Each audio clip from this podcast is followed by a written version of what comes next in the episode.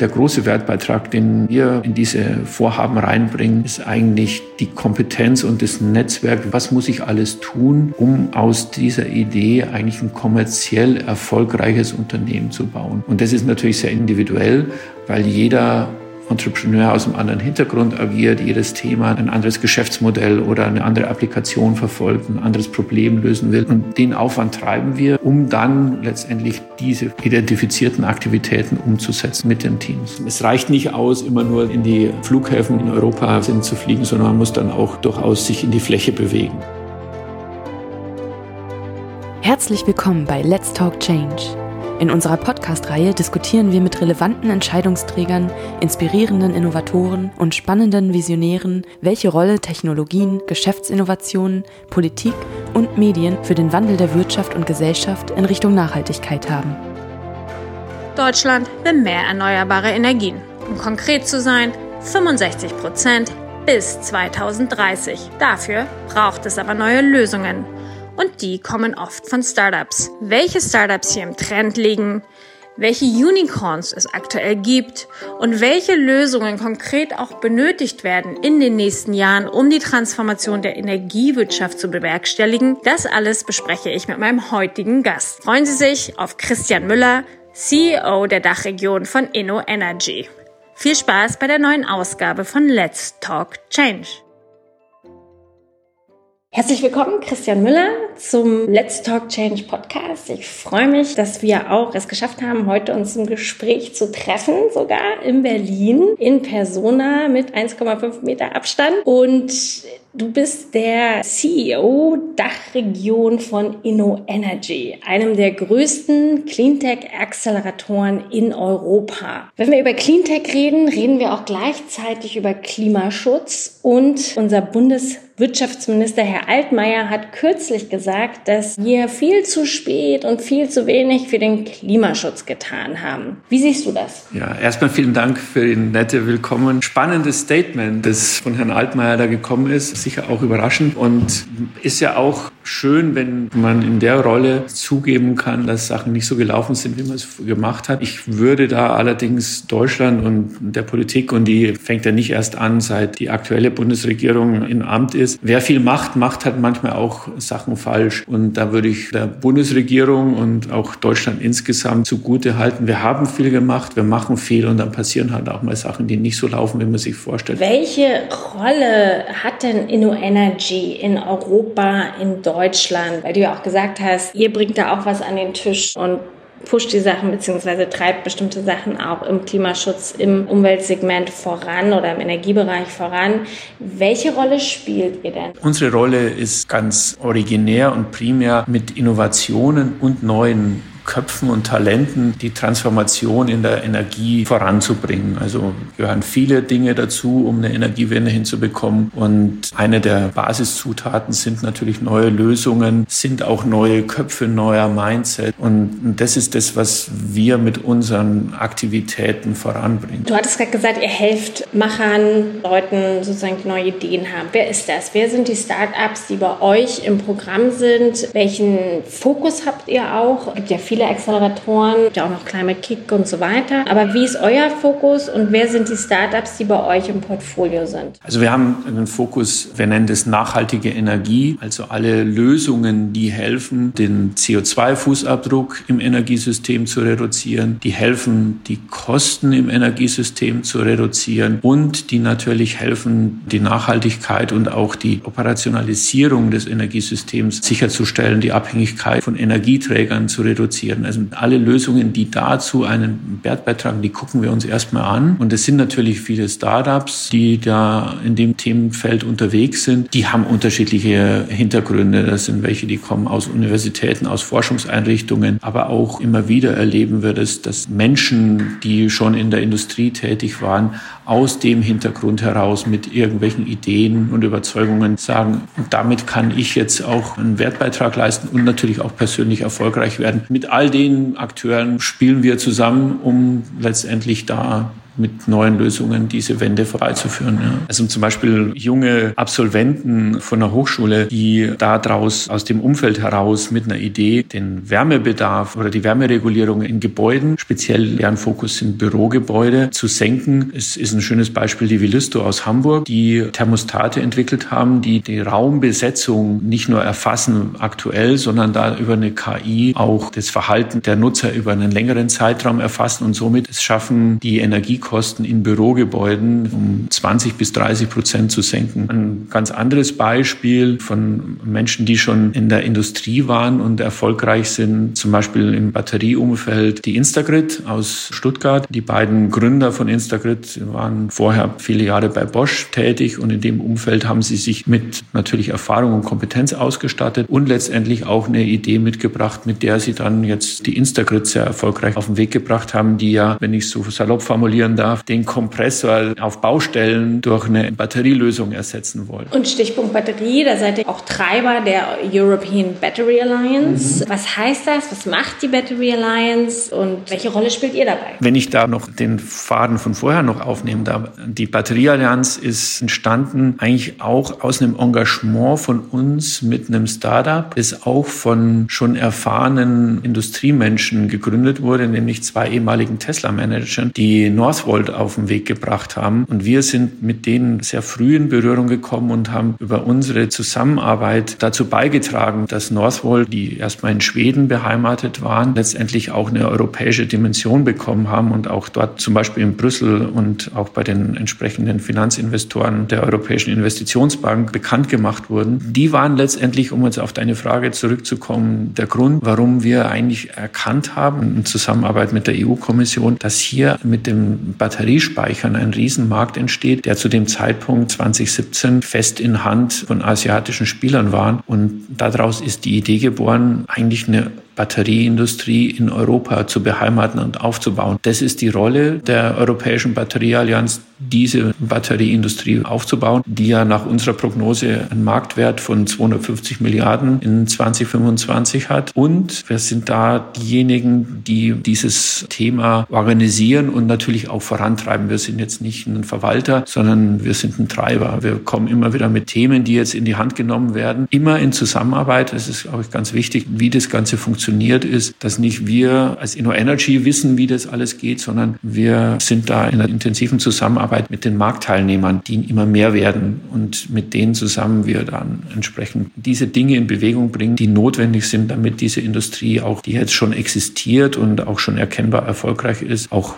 weiter sich manifestiert und weiter erfolgreich entwickelt. Aber wenn ich jetzt zum Beispiel nicht im Batteriebereich unterwegs bin, wie komme ich auf euch zu? Welche Kriterien habt ihr? Wie selektiert ihr? Ja, also es gibt ja nun einfach auch einige Startups und gerade im Energiebereich ist es natürlich auch immer sehr aufwendig, sehr intensiv, auch am Anfang die Finanzierung, die man braucht. Wie mache ich das? Wie komme ich auf euch zu? Wie gesagt, und was sind die Kriterien? Wonach sucht ihr aus? Und das ist natürlich sehr individuell, weil jeder Entrepreneur aus einem anderen Hintergrund agiert, jedes Thema ein anderes Geschäftsmodell oder eine andere Applikation verfolgt, ein anderes Problem lösen will. Letztendlich sind wir hoffentlich zugänglich und auch über heutige Kommunikationskanäle findbar. Was wir machen, wenn wir Anfragen bekommen oder Interessen von Entrepreneuren, dann gucken wir uns die Situation an und den Case und wenn wir das spannend finden, wir haben natürlich unsere Themenbereiche, die allerdings relativ breit sind, also wirklich in allen Bereichen der Energiewertschöpfung, von der Erzeugung über die Netze, Verteilung, Speicherung bis in den Applikationsbereich. Wenn wir das spannend finden, dann machen wir mit den Teams eine erste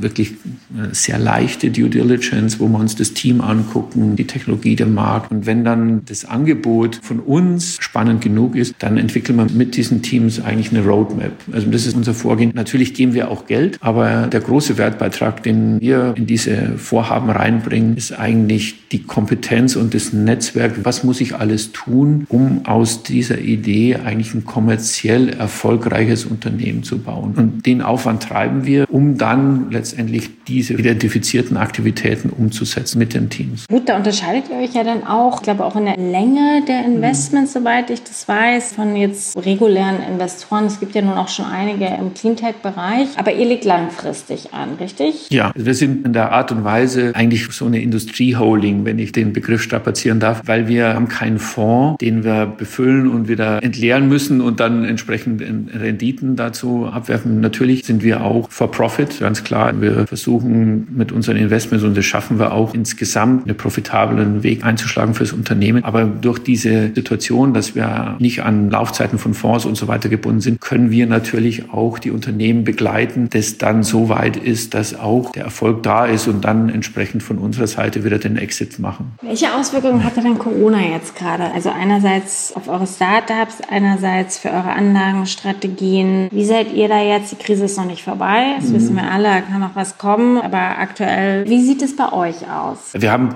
natürlich auch wie jeder erstmal geguckt, oh Gott, was passiert da? Und vor allem dann mit den Startups zusammen erstmal eine Analyse gemacht, was sind die Auswirkungen, weil die Startups letztendlich ja alle nicht auf irgendwelchen Finanzpolstern heraus agieren und bei uns die Startups bis auf ganz wenige Ausnahmen nicht kreditwürdig sind. Also das heißt, die ganzen Angebote, die es von überall gab, um auch an Hilfsmaßnahmen ranzukommen, war für die meisten Startups nicht relevant. Und so haben wir letztendlich mit den Analysen gefahren, geguckt, wo ist der Impact, wie groß ist der Impact, was für Kostensenkungen können wir machen, wie können wir da auch Stimulierungsthemen machen. Also wir haben dann letztendlich den Startups entsprechend ihrer akuten Gefährdung dann auch mit Finanzmitteln geholfen und haben aber auch versucht, diese Finanzmittel so einzusetzen, dass dann zum Teil auch, ich sag mal, Deals mit Kunden doch noch zustande gekommen sind. Also verschiedenste Wege eingeschlagen, immer mit der Absicht, den Runway mit den Startups so lang wie möglich zu erhalten. Bei uns im Portfolio sind viele, die stehen noch vor vielen Finanzierungsrunden. Da haben wir im Moment natürlich auch die Situation, dass die nicht so zustande gekommen sind oder zustande kommen, wie ursprünglich mal geplant. Das ist immer noch eine interessante Situation, die wir da im Moment im Markt haben. Aber also wir haben bei uns mit den Möglichkeiten und Finanzmitteln, die wir haben, sind es bisher geschafft, da fast schadlos durchzukommen. Eine Reaktion ist natürlich auch, dass wir zurückhaltender sind mit Neuinvestitionen. Das ist ganz klar. Wir machen das trotzdem. Es ist nicht, dass wir das auf Null gefahren haben, aber der erste Reflex war, erstmal gucken, das Bestandsportfolio mit entsprechenden Ressourcen auszustatten. Wie sieht denn das aus, wenn wir schon über Finanzierung reden? Die ganzen Pakete, die jetzt geschnürt wurden, Konjunktur, Green Deal, ja, und so weiter. Wo soll das Geld hin? Also mhm. aus eurer Sicht auch. Also wie sollte das am besten verteilt werden natürlich? Also wir sind da tatsächlich an verschiedensten Stellen aktiv. Auf der europäischen Ebene haben wir, nur nochmal auf die Batterieallianz zurückzukommen, es geschafft, zusammen mit den Partnern der Allianz, mit ausgewählten einem Maßnahmenkatalog für die Batteriewertschöpfungskette, zu der, ich wiederhole dass auch die E-Mobilität gehört, in die Diskussion einzubringen, die jetzt hoffentlich dann auch, zumindest so die Rückmeldung aus der Kommission, umgesetzt werden. Das ist eine Einfluss Einflussnahme. Natürlich versuchen wir auch jetzt in den noch möglichen Definitionen, wo die Mittel verwendet werden, auch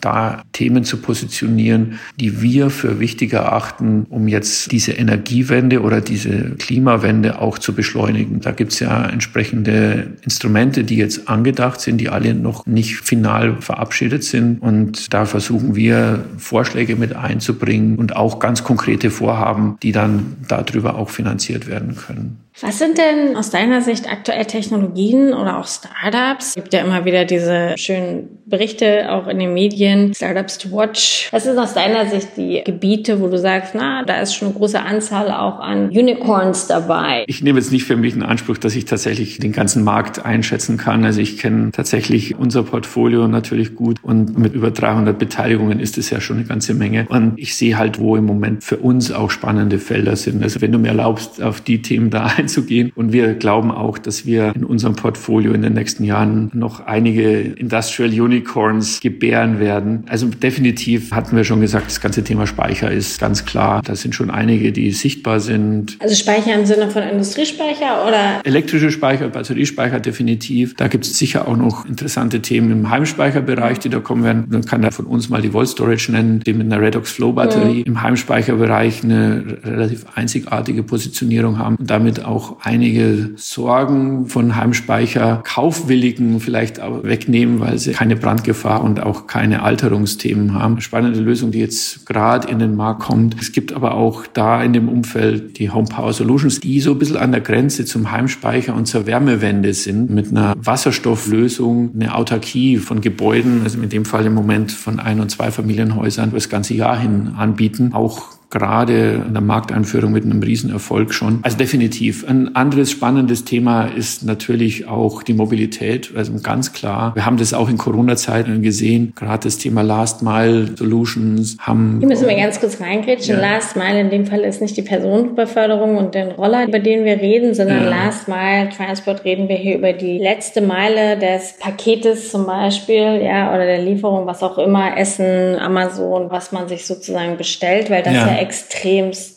zunimmt. Genau, durch die Versorgung zu Hause. Auch Corona jetzt ja. nochmal zusätzlich wahrscheinlich passiert. Und letztendlich auch natürlich getrieben von der Herausforderung in den Städten, den Verkehr zu reduzieren und den auch nachhaltiger zu gestalten. Da sehen wir spannende Sachen. Da haben wir auch mit zum Beispiel der Wono in Berlin ein spannendes Startup in unserem Portfolio. Aber auch, um mal eine ganz andere Dimension zur Mobilität noch mit reinzubringen, Flüge, gerade innerdeutsche oder innereuropäische Flüge zu ersetzen, gibt es auch Ansätze über Art Hyperloop. Das sind die Röhren, right? Genau, Richtig? die Luftpost. die Luftpost. man muss das ja nicht gleich mit Personen anfangen, man kann das ja auch mit dem Gütertransport machen. Und zwar, indem man da letztendlich auch natürlich mit einer erforderlichen massiven Investition in Infrastruktur verbunden, aber sicher eine Lösung für uns auch, wie und ob die sich so durchsetzen wird. Wir glauben dran, wir arbeiten auch mit denen aus Holland an der Lösung. Und es wird allerdings noch ein paar mehr Jahre dauern, bis sich das auf dem Markt wiederfinden wird. Du hast es gerade schon so ein bisschen erwähnt. Eines der Startups kommt aus Berlin, ja, sogar zwei oder drei. Wo sind tendenziell eure Startups? Sind die grundsätzlich komplett verteilt in Europa oder gibt es da Cluster? Ja, ich meine, wir haben schon Ökosysteme, die da natürlich Heimat für Startups bieten. In Deutschland ist es definitiv München, ist es Berlin. Wir haben aber auch die Situation in Flächenregionen wie in Nordrhein-Westfalen oder in Baden-Württemberg, wo sich eine große Anzahl von Startups befinden, auch auf einer europäischen Dimension. Letztendlich sind wir durch unsere Aufstellung auch in Ökosystemen und in Innovationsökosystemen unterwegs, die halt jetzt nicht so prominent sind wie London oder Tel Aviv, sondern auch in Osteuropa oder auch teilweise in Skandinavien. Und dann, wenn ich mir angucke, wo die Startups sind, und es reicht nicht aus, immer nur in die Flughäfen in Europa sind zu fliegen, sondern man muss dann auch durchaus sich in die Fläche bewegen. Und so groß ist Europa ja am Ende dann auch nicht. Ihr wollt jetzt auch ein Büro in den USA aufmachen, habe ich verstanden? Haben wir schon, haben wir schon, ja. Mit welchen Ziel? Also um Startups aus den USA nach Europa zu holen, dort Startups zu fördern, die potenziell auch Geschäftsmodelle haben, die für Europa relevant sind oder für die Transformation hier in Europa relevant sind? Oder was ja, ist da das Ziel? Das ist eine Motivation, definitiv. Eine andere Motivation ist letztendlich, dass wir viele Lösungen haben, die letztendlich auch ein Geschäftspotenzial in den USA haben. Und das ist für uns tatsächlich sogar eine primäre Motivation, diesen Lösungen einen Markteintritt in den USA zu ermöglichen. Und wir sehen das auch, das ist total spannend, dass da in den USA insbesondere das Thema Mobilität auf ein sehr, sehr hohes Interesse stößt. Aber wir haben da erst angefangen, also wir haben das Büro Ende 2019 eröffnet, also ist noch ganz frisch, also noch,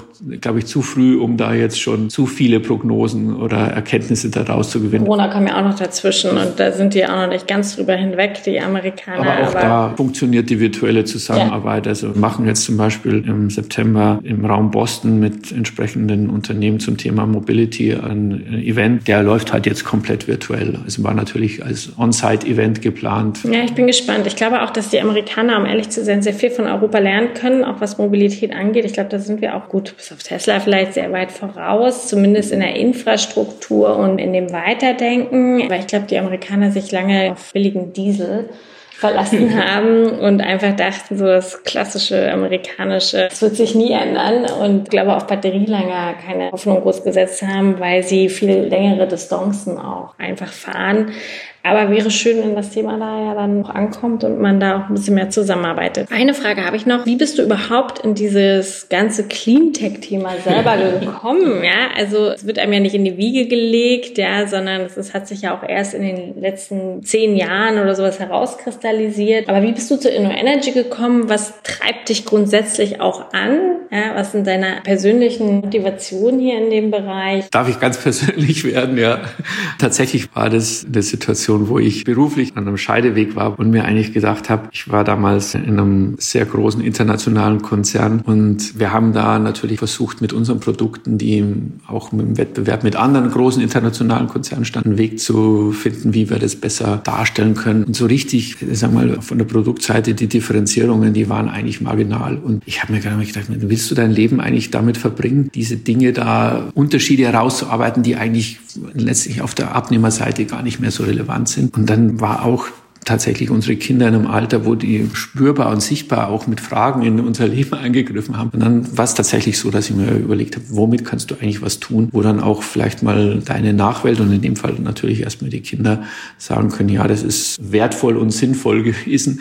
Und das war für mich meine ganz persönliche Motivation. Und da war InnoEnergy eigentlich grandios, dass die gerade auf der Suche nach jemandem waren, der diese Aktivitäten hier in Deutschland mit auf den Weg bringt. Und du kommst ja aus dem technologischen Umfeld auch. Ja, ich bin ausgebildeter Ingenieur genau. und bin in der chemischen Industrie groß geworden und dann in dem Umfeld großer Konzerne gewesen. Also nicht so viele, aber trotzdem. Aber das hilft natürlich dann auch, um genau euer Ziel, was ja auch dieses Netzwerk und diese Plattform am Ende ja ist, diese Kombination aus etablierte Player zusammenbringen mit neuen Playern auf dem Markt und neue technologische Trends zu erkennen. Also ein gewisses Skillset muss man mitbringen. Vielleicht auch dazu nochmal, wie ist denn, weil wir jetzt gerade über dich gesprochen hatten, wie ist denn euer Team aufgestellt mhm. bei InnoEnergy? Also um Trends erkennen zu können und auch Startups, Unternehmen beraten zu können, braucht man ja eigentlich auch das Team dazu, dass das auch forciert und vorantreibt. Also ja. vielleicht kannst du da noch ein paar Worte zu sagen. Ja, das ist tatsächlich auch unsere wertvollste Zutat, die wir haben, die ganzen Kollegen und die Erfahrung, die wir haben. Wenn ich gucke und mal überfliege, was unsere Leute mitbringen, ist erstmal eine intrinsische Motivation und auch einen ganz klaren Willen, diese Welt ein Stück weit besser zu machen, ohne das allzu philanthrop zu betrachten. Was ja schon mal per se unterscheidet von einem Venture Capital, was vielleicht auch in Cleantech investiert, aber deren intrinsische Motivation ist Profit. Definitiv. Wir sind, wie gesagt, auch nicht Philanthrop. Das gehört auch dazu, weil sonst können wir auch nicht als Unternehmen überleben und erfolgreich agieren. Das ist ein Aspekt. Viele oder fast alle von unserem Team haben selber auch Gründererfahrung, teilweise auch Investorenerfahrung als Angel Investor oder im Hintergrund mal tatsächlich auch für einen VC gearbeitet zu haben. Und vor allem auch Domänenexpertise. Das ist auch ein ganz wichtiges Element, dass man letztendlich auch die Domänenkompetenz, Energie, Mobilität, also in diesen verschiedensten. Dass man sich nicht verzettelt in Pharma und sondern genau. dass man wirklich sagt, ganz klassisch, ja. das ist Energie, weil es gibt ja noch andere EIT-Unternehmen, zum mhm. Beispiel jetzt Urban Mobility, Climate Kick, die dann wiederum andere Domänen für sich haben. Ne? Und genau. ihr seid ganz klar auf dem Energiethema spezialisiert und zwar Europa oder weltweit auch. Genau, also das ist definitiv so. Was wir halt auch als Stärke haben, ist unser Innovationsökosystem mit über 500 Partnern aus Industrie, aus der Finanzbranche, Experten in verschiedensten Bereichen, alle, die notwendig sind, um die verschiedenen Dinge zu tun, um ein erfolgreiches Unternehmen aufzubauen. Und natürlich ist es auch dadurch machbar, dass wir auf diese unterschiedlichen Kompetenzen, die notwendig sind, weil einzelne Personen Personen können das gar nicht auf sich vereinigen, sodass diese Kollaboration, die auch erfolgsentscheidend ist für Innovationen, um die erfolgreich zu machen, das ist eigentlich die DNA, mit der wir auch selber operieren. Vielleicht kannst du das auch nochmal in Zahlen festmachen. Mhm. Wie viele Startups habt ihr, wie viele Millionen Euro in Asset? Also wie sieht das da bei euch aus?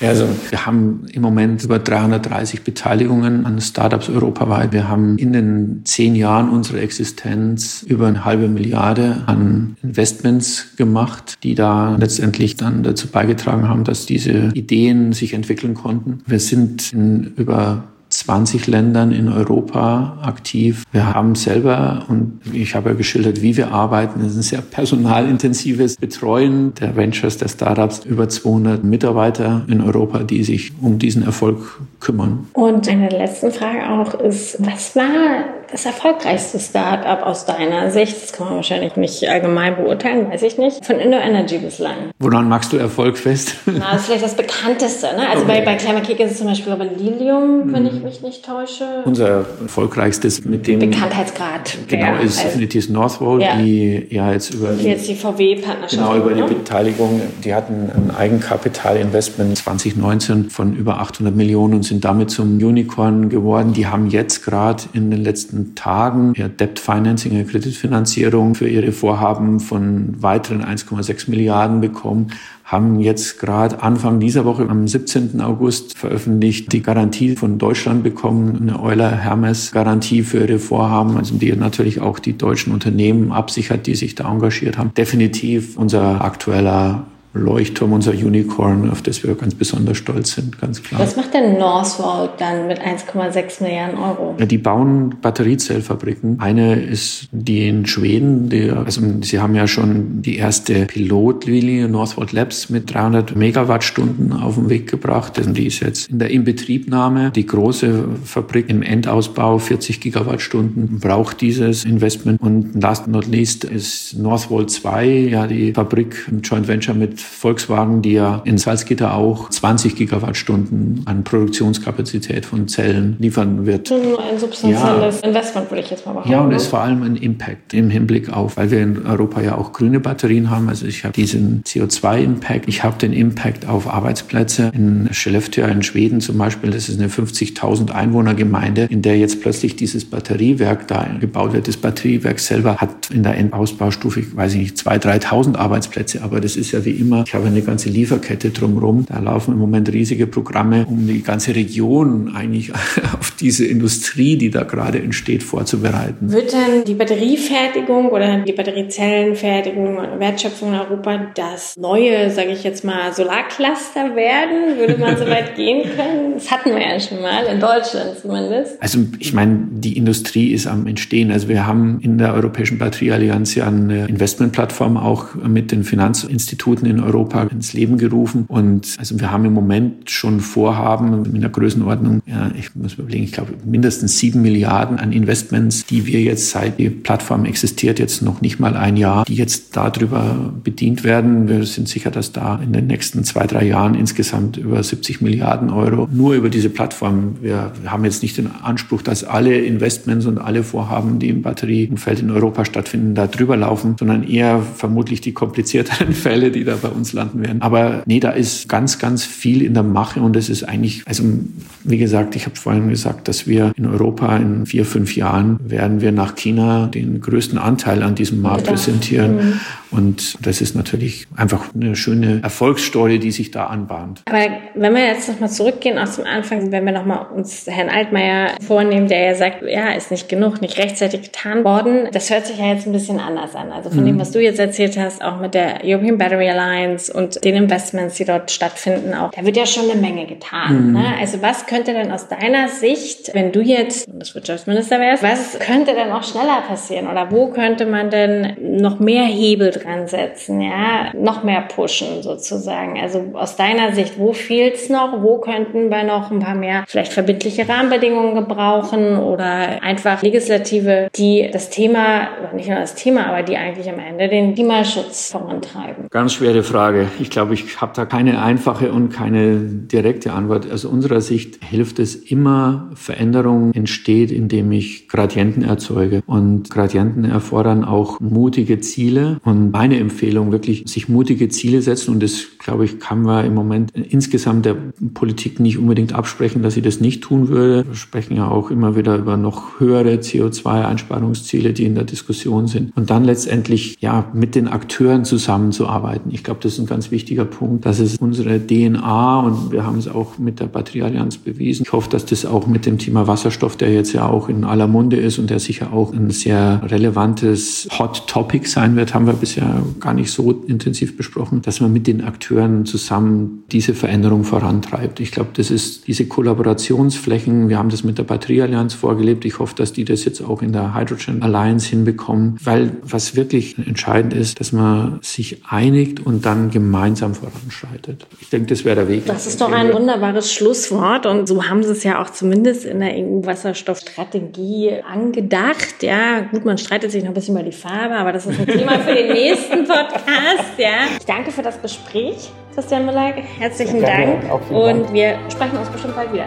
Sehr gerne. Vielen Dank. Herzlichen Dank fürs Einschalten. Wir hoffen, dass Sie beim nächsten Mal bei Let's Talk Change wieder dabei sind.